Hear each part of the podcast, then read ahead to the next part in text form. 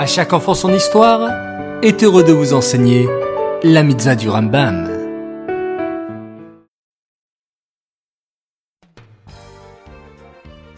Bonjour les enfants, Bokertov, content de vous retrouver, j'espère que vous êtes en pleine forme. Baou Hashem. Aujourd'hui, nous avons une mitzvah du Rambam, c'est la mitzvah positive numéro 78. Il s'agit du commandement nous incombant de prélever le dixième, le maaser, de toutes les bêtes pures nées dans l'année. Et oui les enfants, nous avons expliqué, il y a quelques jours de cela, le devoir d'apporter le dixième, le maaser des récoltes. Aujourd'hui, le Rambam nous apprend ce qu'est le dixième, le maaser, des animaux taor, comme le mouton, l'agneau, la brebis, et ainsi de suite.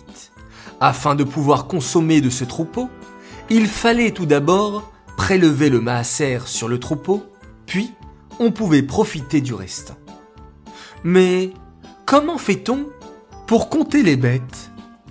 En fait, il y avait un enclos qui comportait une toute petite porte suffisamment large pour faire passer une seule bête à la fois. Un seul mouton, un seul agneau, par exemple.